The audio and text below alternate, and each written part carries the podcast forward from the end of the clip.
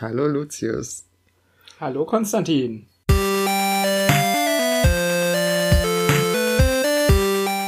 Und ähm, hallo auch an euch, liebe Zuhörerinnen und Zuhörer.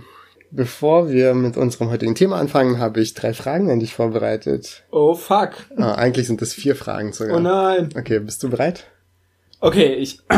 ja. Also die erste Frage lautet, welcher politischen Richtung würden Sie sich zuordnen? Oh je. Also ich würde mich auf jeden Fall als libertär verstehen mit äh, ökologischer Grundierung, anti-autoritär, be beziehungsweise das ist ja schon libertär, aber ich meine jetzt nicht dieses marktwirtschaftlich libertäre, wo gruselige, also nicht diese Libertarians, die es in den USA gibt. Ja, ansonsten vielleicht noch radikal demokratisch. Also es kommt immer drauf an, man kann sich jetzt super viele Label äh, verpassen, aber dann ist es total schwierig, wie man die nochmal halt genau ähm, füllt. Zweite Frage. Stellen Sie sich vor, der beste Freund oder die beste Freundin ihrer politischen Position müsste jetzt einerseits sagen, was die Stärken dieser Position sind, aber auch was die Schwächen dieser Position sind. Was würde er oder sie sagen? Glaube, dass ähm, diese Position die richtigen Fragen stellt und die richtige Kritik übt, aber ähm, nur bedingt eine richtig gute Analyse beziehungsweise gute Antworten gibt. Das ist so ein bisschen das Problem. Dann nächste Frage. Frage Nummer drei ist das jetzt schon. Ist Ihre politische Position eher ein Teamplayer oder eher ein einsamer Wolf? Meine politische Position ist sicherlich ein Teamplayer, aber meine politische Praxis läuft also so ein bisschen halb und halb. Also ich bin in Gruppen aktiv, ich arbeite mit Leuten zusammen, aber durch auch gewisse Enttäuschungen, Unzuverlässigkeiten etc. ist es schon auch so, dass ich einen, einen Teil meiner politischen Arbeit halt ähm, solitär erledige. Okay, und dann kommen wir hiermit zu unserer letzten Frage. Ist Ihre politische Position eher ein Ideengeber oder ein Macher? Eher ein Ideengeber. Also ich meide die äh, Niederungen der Realpolitik, ähm, sondern bin eher so ein bisschen außenstehend oder empfinde mich und auch andere Menschen wie mich als außenstehend, ähm, die halt da Kritik üben und immer wieder so als Korrektiv einwirken und aber auch Ideen an die Wand werfen. Okay, voll cool. Sie haben den Job. Oh, Gott sei Dank. Aber es waren richtig gute Antworten. Hat mir gefallen. Und für das nächste Mal darfst du dir Fragen ausdenken. Oha, Fangfragen. Wenn du möchtest. Ja, klaro. Ja, man merkt, dass ich vor kurzem ein äh, Vorstellungsgespräch hatte. okay, aber heute wollten wir uns mit dem Thema Corona und vor allem sogenannte Corona-Leugner beschäftigen. Wie ist das eigentlich gibt es Menschen, die Corona, also die sagen, Corona gibt es gar nicht oder sagen die schon, dass es Corona gibt, aber dass es irgendwie nicht schlimm ist? Oder gibt es da noch andere Positionen, in der die unter diesem Label zusammengefasst werden mittlerweile mhm. in den Medien? Es gibt die ganze Bandbreite. Also es gibt die Leute, die sagen, es gibt kein Corona. Es gibt jetzt so einen relativ im deutschsprachigen Raum relativ prominenten Impfgegner, der hat, glaube ich, sogar 100.000 Euro für ein gefährliches Coronavirus aus, äh, also wenn man das quasi ihm nachweist, ausgesetzt. Keine Ahnung, wie er dann das, das Geld bezahlen soll. Ja, also so wie auch Universitäten manchmal für schwierige mathematische Aufgaben was aussetzen. Hm. Und dann wiederum gibt's Leute, die halt diesen Grippe-Vergleich äh, gerne bringen, also sagen, Corona, das ist da, aber es ist halt nicht gefährlicher als eine Grippe. Und dann gibt's auch wiederum Leute, die jetzt sogar relativ, also so diese Gefährlichkeit, besonders für die Risikogruppen, auch sehen und, und bejahen, aber halt trotzdem sagen, nee, sie möchten sich da halt nicht einschränken oder nicht eingeschränkt werden. Also es gibt tatsächlich so ziemlich alles. Also ja. Einige Sachen sind sehr abwegig, also das sind so ein bisschen die Flatliners unter den Corona-Leugnerinnen. Also Flatliners sind die, die an eine flache Erde glauben aber die sind jetzt auch, glaube ich, bloß eine Minderheit. Aber gibt's auch Leute, die sagen, das ist voll gefährlich äh, und das hat irgendwie die Chinesen haben das mit Absicht nach Europa geschleust oder der CIA hat das in einem geheimen Labor entwickelt, um uns zu versklaven oder sowas?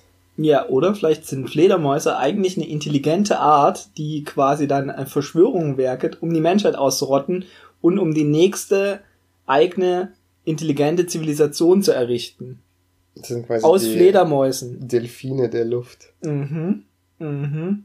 Nee, also es gibt auf jeden Fall diese diversen Theorien, wer dahinter steckt. Das ist auch ein bisschen strange, weil die meisten Leute dann trotzdem sagen, es ist tendenziell eher harmlos. Also irgendwie scheinen dann die chinesischen Geheimlabore nicht so besonders effektiv zu arbeiten. Aber also das ist ja so, sowieso bei vielen von diesen Mythen und Ideologien, die da im Umlauf sind, so, dass die halt nicht ähm, auch in sich äh, quasi nicht so logisch konsistent sind. Aber also die Leute, die tatsächlich so krasse Verschwörungstheorien haben und zum Beispiel mit dem Schild rumlaufen, gibt Gates keine Chance und so, fordern die tatsächlich irgendwelche praktischen Maßnahmen gegen Bill Gates? Äh, oder fordern die erstmal nur, dass der Lockdown aufgehoben wird und darüber hinaus nichts mehr? Also es gibt ja auch de facto keinen richtigen Lockdown, aber dass quasi die Einschränkungen fallen gelassen werden. Unterschiedlich, also ich weiß nicht, ich glaube, die würden schon zum Teil auch so, also dass sie Tribunale gerne hätten, wo Bill Gates äh, sich äh, verantworten soll. Die wollen auch äh, quasi natürlich den Auf äh, die Aufhebung von allen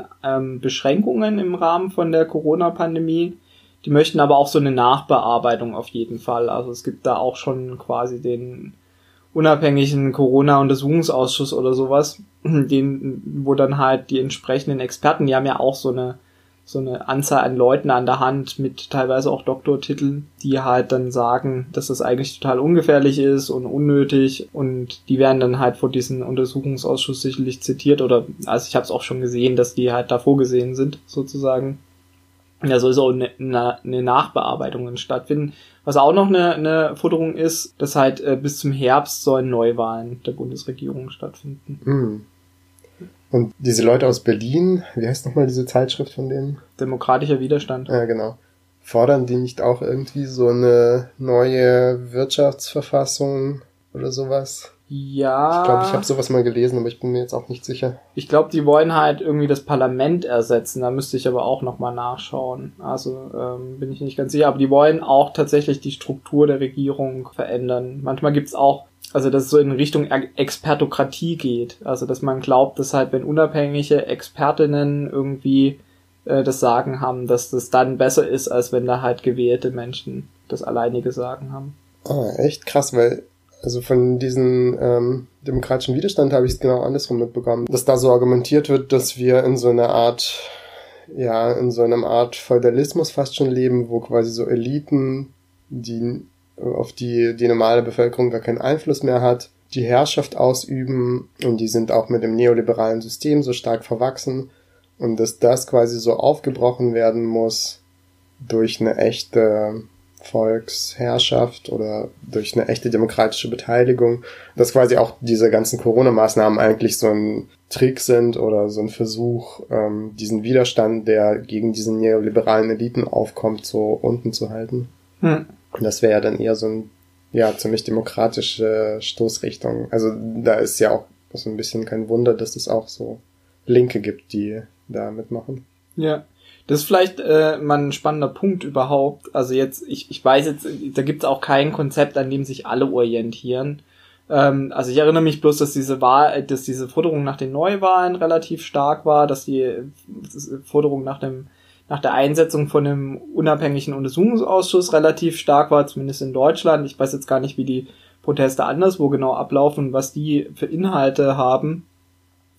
Aber was ich spannend finde, ist die Beteiligung von Linken. Also vielleicht kannst du da noch mal was zu deiner Wahrnehmung sagen. Du warst ja in Stuttgart und hast auch mit Menschen gesprochen, die eher so Linkspartei-Wählerinnen waren und sich da an diesen Anti-Corona-Protesten beteiligt haben. Ich weiß nicht, ob das Linkspartei-Wählerinnen waren, aber es waren schon, glaube ich, einerseits Leute, die ja vielleicht jetzt nicht so links bis linksradikal sind, aber doch ein ich sag mal, linksliberales Weltbild vertreten, die waren auf jeden Fall da und die waren einfach gegen diese Einschränkungen, die von oben so auferlegt werden. Ähm, und das hat sich aber teilweise schon mit so, würde ich sagen, verschwörungstheoretischen Elementen verbunden, beziehungsweise auch mit ähm, Sachen, über die ich jetzt persönlich wo es mir schwer fällt, ein Urteil zu fällen, wenn dann jemand darauf verweist, ja, aber die haben dann diese Zahlen erst eine Woche später rausgegeben und warum haben die das verschwiegen, wo ich mir dann denke, oh mein Gott. ja, keine Ahnung. Und andererseits, aber das ist vielleicht auch gar keine so groß andersartige Gruppe, ähm, Leute, die eher so, die ich eher so zu Anti-Stuttgart 21 Protesten einordnen würde und mit so einem Anti-Atom-Aufkleber und so. Und da ist es ja eigentlich, ähm, könnte man sagen, dieselbe äh, Stoßrichtung zu sagen, ja, diese Politiker, die nicht, die sich nicht mehr verantworten müssen vor der Bevölkerung. Es war ja tatsächlich auch bei Stuttgart 21 so ein bisschen so, dass diese Vorwurf, dass die Eliten da was ausgehandelt haben, so stark war und ja auch irgendwie stimmt, teilweise. Genau, dass, dass diese, ja, ich würde schon sagen, irgendwie eine demokratische äh, Stoßrichtung durchaus ähm, beim Protest gegeben ist. Aber also das waren die Besucher von der Veranstaltung, jetzt nicht die Organisatoren. Das ist, mhm. glaube ich, nochmal was anderes. Was ja auch sehr stark war, waren halt, also wir haben es, glaube ich, auch schon angesprochen, Verschwörungstheorien, manche sagen auch Ideologien, Mythen, gibt's ja unterschiedliche Bezeichnungen inzwischen. Was ist denn überhaupt eine Verschwörungstheorie? Und wo unterscheidet sie sich von realen, intransparenten Machtstrukturen. Also, keine Ahnung, man hat ja jetzt inzwischen rausbekommen, dass halt, ich glaube, der NSA das Handy der Kanzlerin abgehört hat. Da hätte ich vor zehn Jahren, wenn mir das jemand erzählt hätte, hätte ich halt gesagt, ja, du bist ja halt ein antiamerikanischer Verschwörungsideologe. Jetzt stimmt das auch noch. Kannst du, also was kannst du, hast du eine Idee, was quasi halt Verschwörungsmythen, Ideologien, Theorien von realen, intransparenten Machtstrukturen und so weiter unterscheidet? Also was könnten da quasi Unterscheidungsmerkmale sein? Ja, das ist schon auf jeden Fall eine gute Frage, weil man, glaube ich, schon sagen könnte, es gibt sowas wie Verschwörungen. Also klar, dass es das Geschäft der Geheimdienste ist, eigentlich Verschwörungen zu haben oder zu pflegen oder zu machen. Und andererseits gibt es ja auch schon irgendwie auch im Zuge der Corona-Krise eine teilweise seltsame Informationspolitik der Regierung zum Beispiel oder was in den, also ich erinnere mich, dass am Anfang so ganz stark diskutiert wurde, dass diese Mund-Nasenschutzmasken irgendwie gar nichts helfen würden. Und das war zu der Zeit, als es so wenig Mund-Nasenschutzmasken gab. Mhm. Und ich glaube so, da, dass wahrscheinlich die äh, Regierung damit so einen Run vermeiden wollte auf die Apotheken oder auf die Geschäfte. Aber äh, jetzt äh, heißt das, das ist sozusagen das beste Schutzmittel, was man so im Alltag benutzen kann. Und nicht, klar, solche Sachen gibt's einfach und die fallen einem ja auch auf, dass es so eine Art gewisse Desinformation gibt, die vielleicht durchaus irgendwie rational zu erklären ist, aber die man trotzdem nicht gut finden muss. Und ähm, jetzt bei der Frage, was jetzt eigentlich der Unterschied zu Verschwörungstheorien wäre, würde ich tatsächlich sagen, dass auf dieser inhaltlichen Ebene, dass man erstmal das vielleicht nicht festmachen kann. Also klar, wenn jemand jetzt über irgendwelche Echsenmenschen redet, ähm, da würde ich dann auch sagen, gut, ähm, da muss man sich jetzt nicht so viele Fragen stellen, aber wenn es darum geht, dass irgendwelche Bürokraten irgendwie eine falsche, also eine Desinformationskampagne fahren, klar gibt's das. Mm, und dann wäre die Frage, was dann, was dann der Unterschied ist. Ich würde sagen, so was halt eher ein Ausschlusskriterium oder ein Unterscheidungskriterium sein könnte, wären einmal halt dieses ganze Symbolik-Dings. Also keine reale Verschwörung hat Interesse, Hinweise auf sich selbst zu hinterlassen. Also auf Dollarscheinen oder so die, die Pyramide, die ist kein Hinweis auf die Verschwörung. Das lässt sich ja auch erklären, woher das kommt. Und äh, also keine Verschwörung ist so dumm, irgendwie mit Zahlencodes oder so Hinweise auf sich zu hinterlassen. Es geht sehr selten um das große Ganze. Also es geht nicht um die Weltherrschaft, sondern es geht um konkrete einzelne Dinge. Der Putsch in Chile, die Iran-Contra-Affäre, was auch immer. Und wenn jemand halt sagt, es ist tatsächlich eine Verschwörung im Gange, dann, dann muss er die, also weil bis dahin hat es ja bloß den Stellenwert von höchstens eine Theorie, vieles dann auch eher tatsächlich eher Mythen, ähm, dann muss diese Person das auch beweisen. Und da finde ich, ähm, dass halt sozusagen, selbst wenn manchmal offizielle Theorien oder Darstellungen ähm, so ein bisschen bröckeln oder das sind Lücken, dass ich dann immer so, wenn ich die alternativen Sachen höre, dass die noch viel schlechter bewiesen werden. Und solange bleibe ich dann auch bei der offiziellen Theorie. Bei einigen überzeugt mich auch die offizielle Theorie nicht. Also was weiß ich, beim nationalsozialistischen Untergrund, wo dann halt der, der die Staatsanwaltschaft sagt, das waren halt drei isolierte Einzel, äh, so eine Gruppe von drei Leuten im Untergrund, die da halt die Menschen ermordet hat, ohne Netzwerk. Da finde ich halt sozusagen die antifaschistische Recherche, die sagt, das ist ein Netzwerk, wir können das bis hier und hier darstellen und auch sehen, also das wäre auch anders gar nicht möglich gewesen, finde ich überzeugender.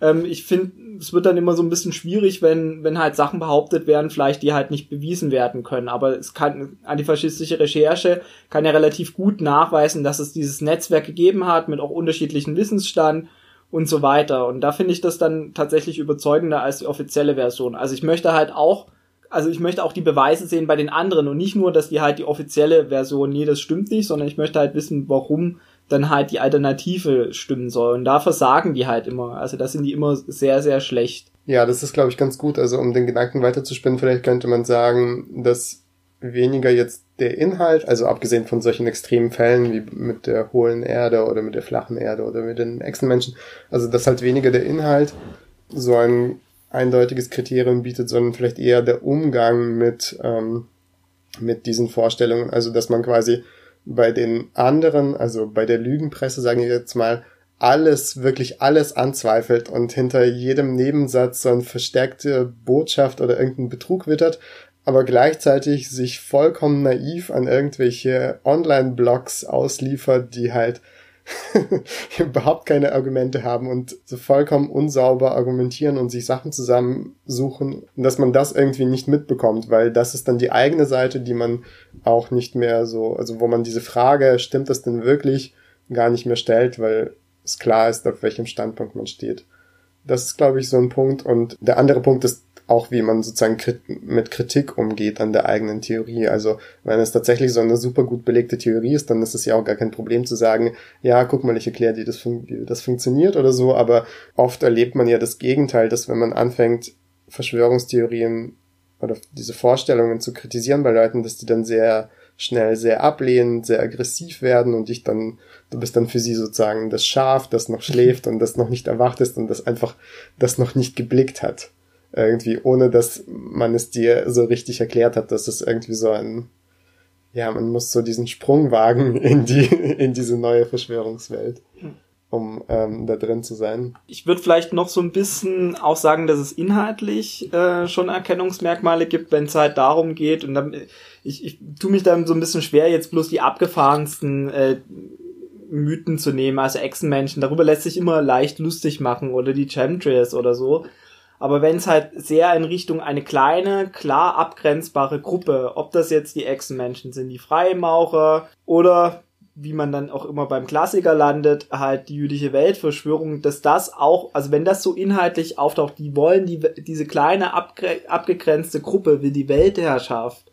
Und da geht's nicht um irgendwie so Lobbygruppen, die Einfluss haben oder so, was weiß ich, die Agrarlobby auf die Bundesregierung, ähm, also auf eine einzelne Regierung, dann finde ich, kann man es schon auch am Inhalt festmachen. Also es, die Welt lässt sich auch aus dem Hintergrund nicht einfach kontrollieren. Also es gibt sicherlich Gruppen, die halt mehr Einfluss haben, als man es glaubt, ähm, irgendwelche Tech-Konzerne oder sowas oder Geheimdienste, aber es ist nicht so, dass es halt eine kleine abgrenzbare Gruppe, die anhand von Religion ähm, oder sowas definiert wird, ähm, dass die halt die, die Welt äh, kontrollieren kann oder auch kurz davor steht oder das irgendwie ernsthaft anstrebt oder so ein Quatsch. Ja, das ist vielleicht tatsächlich auch so ein inhaltliches Kennzeichen, was jetzt eine Theorie nicht unbedingt zu einer Verschwörungstheorie macht, aber vielleicht so ein Anzeichen sein könnte, dass man eigentlich schon versucht, so eine Zurechenbarkeit zu einem Menschen oder zu einer Gruppe von Menschen herzustellen, die quasi mit so einem bösen Willen ausgestattet sind und das alles so angeleiert haben. Und ich glaube, das kommt daher, dass das eigentlich einem so, zumindest mal im Kopf, die Möglichkeit bietet, auch damit praktisch umzugehen. Also klar, man kann diese Leute stoppen und zur Verantwortung ziehen. Und das äh, könnte man vielleicht nicht, wenn alles irgendwie nur ein Zufall oder einfach nur so menschliches Versagen und irgendwelche Deppen haben was falsch gemacht oder hm. einfach nur ein also die Gesellschaft ist ja auch durchaus ein sehr komplizierter Zusammenhang, wo nicht alles so willensmäßig ineinander greift, sondern auch unbewusst Sachen gemacht werden oder, also, oder ohne zu wissen, was das dann für Folgen hat.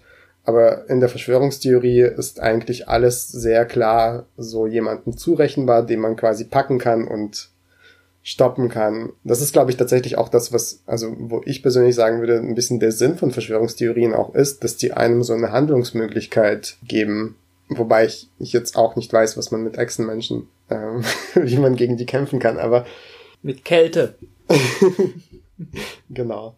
Aber sozusagen, mir gefällt oft nicht, wie in der linken Verschwörungstheorien äh, erklärt werden oder auch vor allem in so linksliberalen Medien, weil es dann sehr oft heißt, dass Verschwörungstheorien quasi so eine vereinfachte Sicht auf die Welt seien. Ähm, und das hört sich fast schon so an, als wären da so Leute mit mangelnder intellektueller Kapazität, die sich halt nicht vorstellen können, dass die Welt so kompliziert ist und das dann so reduzieren auf so ganz einfache Verhältnisse von Echsenmenschen zu Nicht-Echsenmenschen oder sowas. Aber das ist, glaube ich, gar nicht der Punkt, weil es gibt ja auch durchaus sehr komplizierte Verschwörungstheorien, die auch sehr viel Zeit ähm, bedürfen, um die zu entwickeln und ähm, auch nachzuvollziehen. Also QAnon ist ja so ein Beispiel für so eine Verschwörungstheorie, die einfach nur vollkommen überdimensioniert ist und die wahrscheinlich auch keiner so richtig versteht, der, der anhängt. Also diese Komplexitätsreduktion ist, glaube ich, gar nicht der Punkt, sondern der Punkt ist tatsächlich diese Handlungsfähigkeit herzustellen. Okay, also ich würde schon sagen, dass es auch so eine, so eine Reduktion von, von ähm, wie die Welt funktioniert, auch mit beinhaltet und dass es dann immer komplexer wird, um halt sozusagen die Unlogiken in der eigenen Weltanalyse wegzumachen. Also okay, jetzt ist noch das neue Ereignis und dann muss ich das noch mit einbauen. Und um das aufrechtzuerhalten, meine Grundtheorie, die und die Gruppe verwaltet eigentlich im Hintergrund die Welt, muss ich das halt entsprechend immer noch ständig anpassen und dann wird's halt komplexer und größer. Ich dachte halt, dass es so irgendwie dann halt quasi von, von eher einfach zu halt schwieriger geworden ist. Aber ja, das ist auch bloß so eine Idee. Ich meine, ähm, Erklärungen, die sehr einfach sind, gibt's ja auch in anderen Bereichen, die man gar nicht als äh, verschwörungstheoretisch bezeichnen würde. Also, dass man sagt, irgendein Ereignis, ah ja, das liegt am Kapitalismus, alles klar, so ungefähr, oder der Staat ist schuld. Also so eine einfache Erklärung, die finde ich auch unterkomplex und auch ähm, da muss man auf jeden Fall dran arbeiten, sage ich jetzt mal. Aber das würde ich gar nicht als Verschwörungstheorie bezeichnen, sondern für mich ist das sozusagen das, das was die Verschwörungstheorie kennzeichnet, dass die eben diese genau, wie du sagtest, diese Gruppe immer im Visier hat sozusagen. Das ist auch ein bisschen die Frage, auch jetzt vielleicht nochmal, um zu diesen Anti-Corona-Protesten zurückzukommen, äh, ähm, wie gefährlich ist das denn? Also ich meine, Leute haben schon immer seltsame Positionen vertreten, und eigentlich ist es ja erstmal, also besonders dann so bei diesen ausfranzenden, sehr abgefahrenen Theorien, Stichwort Chemtrails, Stichwort Echsenmenschen, Stichwort hohle Erde und so weiter, ist es ja eher so ein bisschen lächerlich und ich glaube, dass auch teilweise sich drüber lustig gemacht wird. Aber wir hatten ja jetzt auch zum Beispiel dieses, diesen Amoklauf in, ha in Hanau vor einem halben Jahr, also wo der Attentäter, der Rechtsextreme selber gesagt hat, dass er ähm, an diese geheimen Basen in den USA glaubt, wo Kinder gefoltert und gemottet oder was auch immer da gemacht wird. Oder halt ähm, diesen, diesen Amoklauf in, in Halle von dem Rechtsextremen, der zwei Menschen erschossen hat und weitaus mehr in der ähm, Synagoge erschießen wollte. Also es gibt ja eine Gefahr dabei. Also wie, wie gehe ich damit um? Ist das jetzt so, dass da immer wieder Leute austicken? Liegt das da irgendwie in der Ideologie begründet? Was meinst du? Ja, ich glaube, teilweise liegt es schon in, die, in der Ideologie begründet, weil, also, wenn ich sozusagen an meinen Gedanken anschließen würde und sagen würde, dass da sozusagen so eine Handlungsfähigkeit hergestellt wird durch dieses Denken, indem das so an bestimmte Menschen geknüpft wird. Das kann ja auch eine sehr große Gruppe sein. Also wenn es äh, um irgendwie die Cultural Marxists geht, die unsere Gesellschaft unterlaufen, dann fallen darunter ja irgendwie Feministinnen, aber auch Leute, die die Umwelt schützen wollen und aber auch Leute, die irgendwie für mehr Sozialstaat sind und alle an den Unis überhaupt, außer ein paar einzelnen Leuchtturmprofessoren vielleicht ähm, dann ist es ja auch so eine riesige Gruppe, die man dann bekämpfen kann. Und ähm, wenn es sozusagen schon so auf praktisches Handeln angelegt ist, dann ist die Konsequenz daraus schon, ähm, genau dieses praktische Handeln auch zu vollziehen. Und dann ist so ein bisschen die Frage, wie bekämpft man sie? Und da würde ich sagen, gibt es vielleicht Unterschiede, weil das, äh, also das unmittelbare Töten von Menschen ist ja auch erstmal so eine, also da gibt es ja auch viele andere Möglichkeiten. Man kann irgendwie in die Partei antreten und versuchen, diese Leute aus den Unis zu vertreiben oder keine Ahnung, auf Demos gehen. Also dass man da gleich anfängt zu, äh, zu schießen und zu morden, ähm, ist schon nochmal eine Steigerung, aber erstmal ist da ja eigentlich eine Praxis an, angelegt. Oder wir haben ja auch immer diese, jetzt vielleicht zu sehr diese aktuellen Lonely Wolf ähm, Beispiele im Kopf. Ähm, ich habe auch mal den äh, das, die neue, den, das neue, den neuen Begriff stochastischer Terrorismus gehört. Mhm. Also, dass man sozusagen so lange immer wieder Leute triggert, bis irgendjemand von denen halt sozusagen glaubt, okay, jetzt nehme ich mir die Knarre und löst das Problem auf meine Weise. Und die Person ist dann aber nicht in einer Gruppe, sondern ist halt ein Einzeltäter, aber ein Einzeltäter, der sozusagen trotzdem in einem digitalen Netzwerk dazu quasi angestachelt wurde, dadurch, dass da immer wieder Leute entsprechende Sachen gepostet haben. Das fand ich ganz gut von Martina Weißband, glaube ich. Aber gehen wir mal halt zurück in der, in der Vergangenheit. Also da gab es doch immer wieder auch Leute, wie zum Beispiel Hitler. Ich bin mir jetzt nicht ganz sicher. Es, gab, gibt, glaube ich, auch Leute, die glauben, er hat gar nicht an die Protokolle der Weißen von Zion geglaubt, aber er hat offensichtlich eine jüdische Weltverschwörung geglaubt. Also das waren ja nicht nur irgendwelche Einzeltäter, die versuchen in eine Synagoge reinzurennen und dort Menschen zu ermorden, sondern das war ja halt ein Staatschef und eine ganze Partei und ein Apparat, der das halt mitgeglaubt hat und die dann halt sozusagen ein Völkermord darauf basiert haben, dass sie an eine, eine Weltverschwörung geglaubt haben. Und es gibt ja immer noch Staatschef. Also ich, das Mullah-Regime im Iran, also ich, die haben, glaube ich, keine rein rationale Analyse der Welt, sondern die haben da auch Verschwörungsmythen, die in ihren Köpfen rumspuken. Also da ist ja auch noch mal eine Gefahr auf einer ganz anderen Ebene vorhanden. Mhm. Ja, auf jeden Fall. Ach so, und was mir noch aufgefallen ist, diese, diese Einzelamokläufe, die verbunden sind mit verschwörungsideologischen Vorstellungen, das sind immer auch Männer, die quasi so ein bisschen irgendwie zurückgesetzt sich gefühlt haben. Also die, ähm, ich glaube, jemand, der jetzt ähm, sehr gut, was weiß ich, eine Familie hat, einen Partner, Partnerin und, und im, im, im Job und so läuft es einigermaßen okay und so weiter, der wird wenig Amok laufen und vielleicht auch weniger diesen Verschwörungsideologien anhängen. Wobei, da wäre ich vorsichtig. Okay, das ist vielleicht ein bisschen zu, zu einfach gestrickt. Aber es war ja zumindest die, die gewalttätig geworden sind aufgrund von verschwörungsideologischen Vorstellungen. Das waren ja Leute, also hat das auch was mit Männlichkeit zu tun, mit Geschlechtervorstellungen.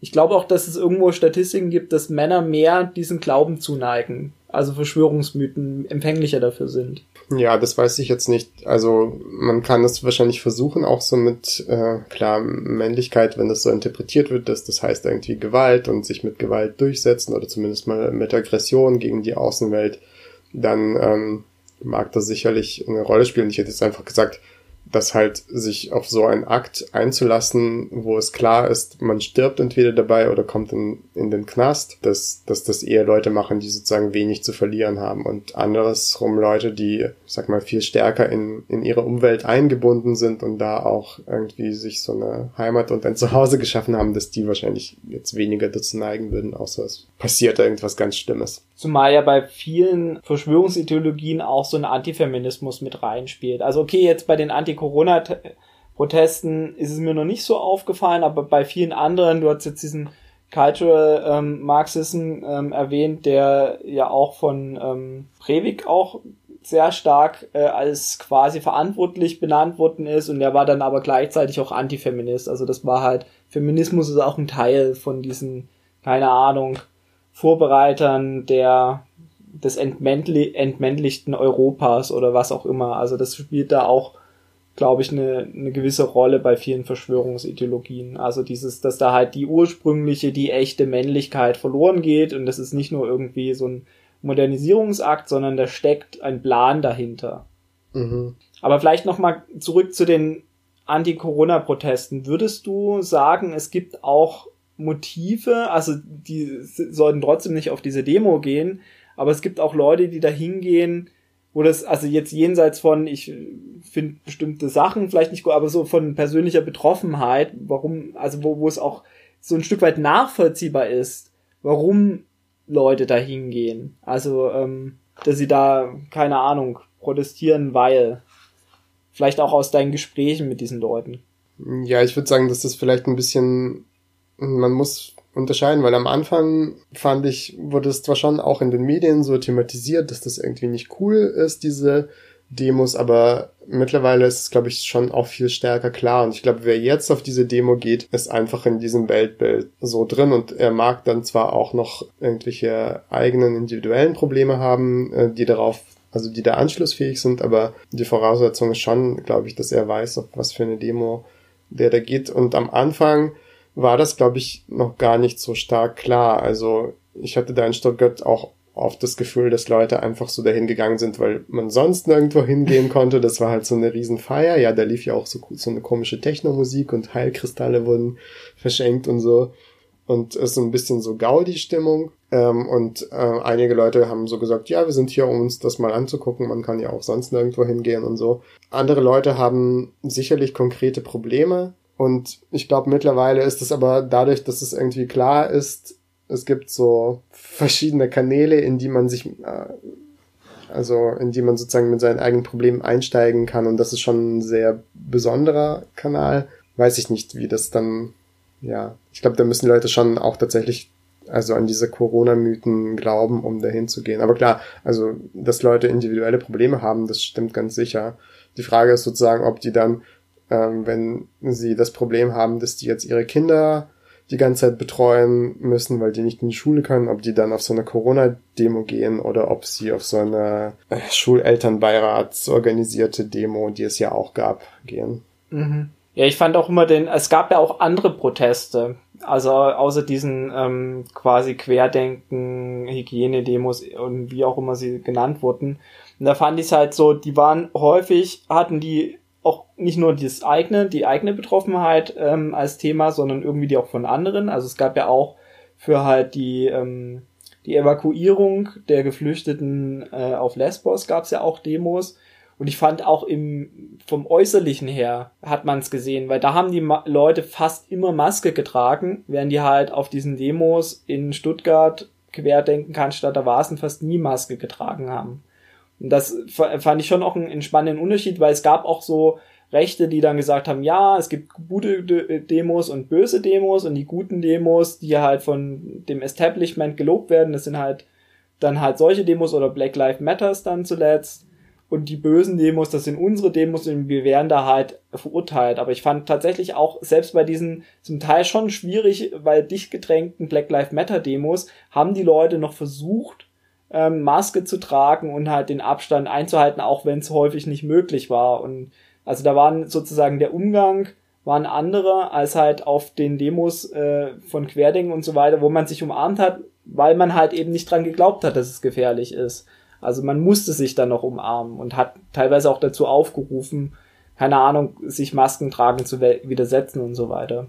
Ja, und ähm, auch auf diesen Querdenk-Demos sind ja auch ganz viele Leute, die so, das scheint ja so mittlerweile so eine richtige Merch-Szene zu sein mit allen möglichen T-Shirts und äh, solchen Krempel, die dann mit solchen T-Shirts rumlaufen. Und da steht natürlich nicht jetzt deren individuelles Problem oder auch ein individuelles Problem, was verallgemeinerbar wäre, sowas wie die Schulen müssen endlich wieder öffnen oder ich kann meine Kinder nicht mehr betreuen, sondern da steht sowas wie, also da steht es natürlich anders, aber im Endeffekt ist die Botschaft, ich bin super kritisch und ihr seid alle doof so ein bisschen. so, ich habe den Durchblick und das ist vielleicht auch tatsächlich was Attraktives bei so einer Verschwörungstheorie zu denken. Ich habe sozusagen den Durchblick und alle anderen haben den nicht. Also mit solchen T-Shirt laufen da Leute massenweise rum und das zeigt, glaube ich, auch so ein bisschen, dass die Einstellung da ist nicht, wir machen auf unsere tatsächlichen berechtigten Probleme aufmerksam und wollen, dass das irgendwie in der Gesellschaft diskutiert und gelöst wird, sondern das schon so ein, ja, so ein aufrührerisches, äh, so ein bisschen so eine aufrührerische Stimmung ist, die vor allem von diesem Dagegen auch lebt.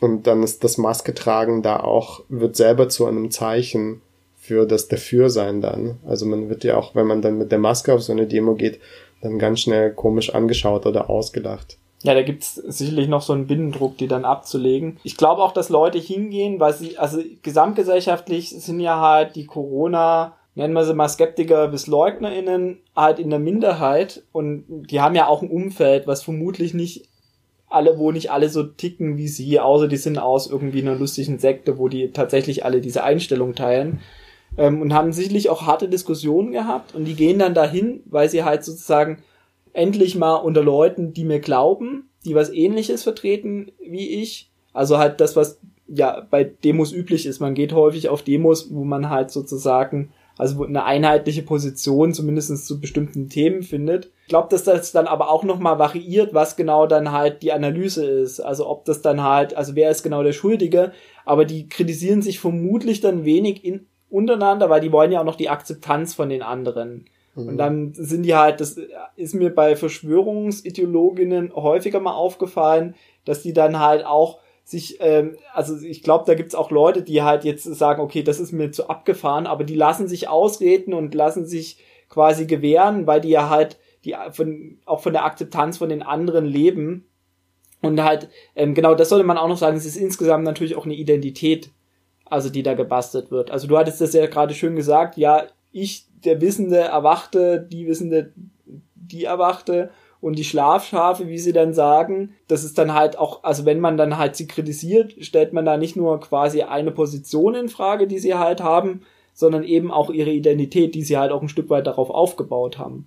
Also sie sind die, die hinter diesen ganzen Kulissen geschaut haben, ähm, was da halt für eine abgefahrene Verschwörung im Gange ist. Ja, auf jeden Fall. Ich muss auch sagen, ich kenne das so ein bisschen aus meiner Jugend in als ich so richtig, richtig viel marxistische Theorie mir angeeignet habe, hatte ich, glaube ich, auch so ein bisschen äh, dieses ähm, Durchblicke. Also vielleicht nicht bewusst, aber das ist sicherlich, also das spricht jetzt nicht gegen die marxistische Theorie an sich, aber dass das durchaus einem so eine Befriedigung verschaffen kann, zu wissen, ich weiß, wie das eigentlich funktioniert und äh, die anderen, die Bürgerlichen, die blicken das nicht oder sowas. Kannst auf jeden Fall auch so ein bisschen nachvollziehen. Und dann ähm, ist es tatsächlich so ein bisschen diese Demo in Stuttgart, ähm, da gab es ja auch so eine Bühne mit Musik und es hat mich schon so ein, an so ein Festival erinnert und das passt ja auch zu so einem, keine Ahnung, wenn man auf so ein Metal-Festival fährt, dann ist man auch so unter sich und ja. Äh, ist ja auch froh, dass da die Leute auch so drauf sind wie man selber und kann so ein bisschen, muss sich nicht mehr schämen, wie als, also vielleicht ist mittlerweile gar nicht so, aber früher, wenn man so im Dorf der einzige Metaler war, war es schon schwierig. Wenn man auf so ein Festival gefahren ist, ist natürlich was anderes. Okay, vielleicht noch abschließende Gedanken? Mm, ja, ich glaube, was, das ist kein richtiger Gedanke, aber was mich erstaunt, ist halt, dass das so groß ist irgendwie. Also klar, ich verstehe schon, Corona und auch die politischen Maßnahmen betreffen viele Menschen. Wenn das eher in so eine rechte Richtung geht, dann hatten wir ja auch genug andere Straßenbewegungen die groß waren, aber dass das jetzt so groß ist irgendwie. Ich habe gehört, eine Million waren in Berlin. Ich habe gehört, acht Millionen. Also Was? Zehn Prozent. Wer bietet mehr? Nee, aber also klar, ein Teil davon ist auch, dass in den Medien ständig davon berichtet wird. Ähm, aber ich glaube, ich habe immer noch dieses Bild von Stuttgart, wo halt so diese Massen von Leuten auf diesem Platz sich versammelt haben. Und irgendwie, das finde ich schon erstaunlich. Ja, das beeindruckt mich einfach. Also so ein bisschen, wenn man, wenn man sich mal in die Position von diesen Leuten versetzt, da ist ja gerade eine Diktatur. Was macht man gegen eine Diktatur als aufrechter Bürger, als aufrechte Bürgerin? Man wehrt sich. Also das quasi Motiv ist jetzt ja nicht, mir gefällt diese Maske nicht, sondern da entsteht gerade, also da, ich werde hier geknechtet. Und dagegen gehe ich auf die Barrikade. Ich glaube, die haben eher das Unverständnis, warum sind wir so weniger, warum sind die anderen, warum machen die immer noch nichts, warum haben die noch nicht gecheckt, dass wir hier in der bösen Merkel-Diktatur leben. Mhm. Genau, ansonsten glaube ich, dass auch die Heterogenität in einer gewissen Weise was damit zu tun hat. Und zwar nicht, dass die jetzt nicht dann quasi in bestimmten Positionen sich, also dass das sehr einheitlich ist, aber das sind ja sehr unterschiedliche Gruppen, Milieus, Esoteriker, Impfgegner, dann ist es ja jetzt auch dadurch, dass es nicht eine explizit homogen rechte Bewegung ist, ist es ja auch offen für alle anderen, so gewissermaßen. Also da kommen auch Leute mit Migrationshintergrund hin, aber ich kann trotzdem auch, wenn ich Bock habe, meine Reichsflagge äh, Reichsflagge äh, halt mitnehmen und da schwenken.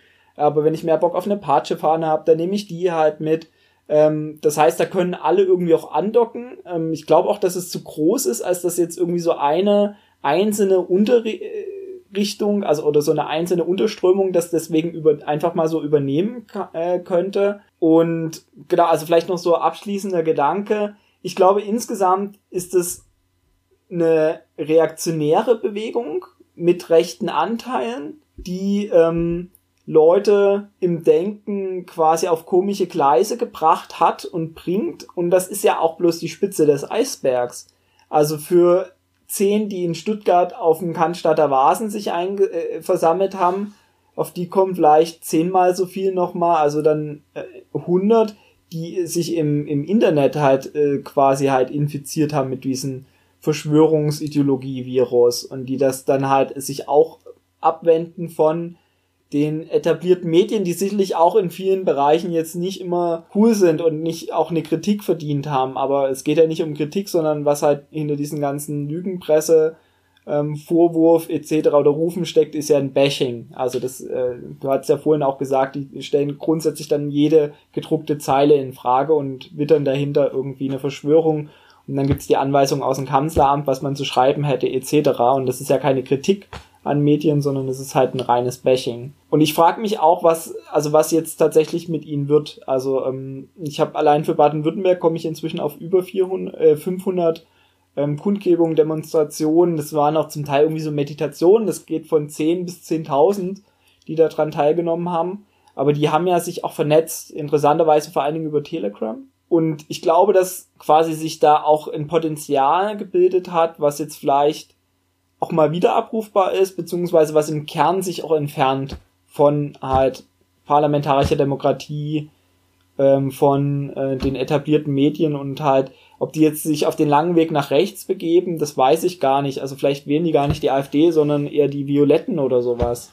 Ähm, da wäre ich vorsichtig, aber das sind halt Leute, die so einem rationalen Weltbild verloren gehen. Ähm, und das ist schade und da müsste man eigentlich was dagegen tun. Ich glaube bloß, dass es nicht funktioniert, indem man so Einheitsflyer verteilt. Also, so schön das auch, oder cool das auch war, dass ihr die Flyer verteilt habt, aber ähm, ich fürchte, das reicht nicht aus. Ich würde dir, glaube ich, auch so zustimmen mit meiner Einschätzung, dass ich auch denke, dass dich da so eine ähm, Gegenkultur quasi oder eine Parallelgesellschaft, könnte man sagen, äh, etabliert, die vielleicht gar nicht so sehr an diesem konkreten Anlass Corona hängt, sondern auch in Zukunft weiter bestehen wird und bei anderen Anlässen auch mobilisiert und aktiviert werden wird und wir äh, wahrscheinlich die nächste Zeit einfach ja damit leben müssen, dass ein großer Teil der Menschen in dieser Gesellschaft so drauf ist und ähm, ich glaube auch nicht, also klar, man kann viel machen mit Aufklärung äh, und Ausstiegshilfe sozusagen, sage ich jetzt mal, aber ich denke mal, das ist eher so eine strukturelle Geschichte, dass es ähm, dieses Milieu oder diese diese Gegenkultur halt gibt. Was mich auch daran so irgendwie beeindruckt oder was ich daran so interessant finde, ist diese Mischung von so einem anti-autoritären Gehabe oder so eine Aufmüpfigkeit in der Form sozusagen und gleichzeitig so ein eigentlich vollkommen konformistisches und autoritäres äh, Gehabe im Inhalt vielleicht. Also wenn dann doch die Merkel-Regierung und das Establishment, das linksgrün versiffte und liberale kritisiert wird, weil die den Schwulen und den Frauen und der Umwelt zu viel Aufmerksamkeit herrschen. Und jetzt sieht man auch noch, dass die uns diese Maulkörbe verpassen wollen. Das ist irgendwie so eine Mischung aus, ja, wie gesagt, so eine Anti-Autoritarismus, der aber im Einzelnen dann doch sehr oft in so einen Autoritarismus ähm, gegenüber bestimmten Gruppen oder bestimmten politischen Positionen und Fragestellungen umschlägt. Hm. Das finde ich da so spannend dran. Das wäre für mich eher so ein Zeichen vielleicht, dass wir in so einer Umbruchszeit leben, wo jetzt müsste ich jetzt irgendwas Schlaues sagen, aber mir fällt einfach nichts ein. Geht es jetzt um die Handlungsfähigkeit von Linken, die wiederhergestellt werden muss? Nee, eher so, vielleicht eher so um den Gedanken, dass das ähm, Konservative, um konservativ zu sein, jetzt sozusagen aufmüpfig sein muss. Das würde ja so ein bisschen äh, quasi bestätigen, dass es eine linke Hegemonie gibt, weil dann ist ja das Konservative, wenn das nicht, hegemon nicht mehr hegemonial ist, dann müssen halt die Leute, also dann befinden sich die anderen in der Minderheit und müssen da halt rebellieren. Ja, ob das jetzt eine linke Hegemonie ist, weiß ich nicht, aber ich würde schon sagen, es gab eine Änderung im Mainstream-Diskurs oder wie auch immer du das nennen willst, ähm, die gab es auf jeden Fall schon in den letzten paar Jahrzehnten. Das kann man, glaube ich, nicht leugnen. Ja, ja, auf jeden Fall. Also es gab eine Modernisierung und eine Liberalisierung und Pluralisierung, wenn man so an Stichworten, Stichworten klebt, äh, der Gesellschaft auf jeden Fall. Okay, ähm, willst du noch sagen, was wir das nächste Mal machen? Ähm, ja, nächstes Mal werden wir uns mit der Extremismustheorie beschäftigen. Wobei da, glaube ich, auch so ein bisschen die Frage ist, ob man das als Theorie bezeichnen wird, äh, mhm. sollte, wie bei der Verschwörungstheorie. Mit dem Extremismuskonzept auf jeden Fall. Also ähm, schaltet gerne wieder beim nächsten Mal ein und bis bald. Ciao, ciao.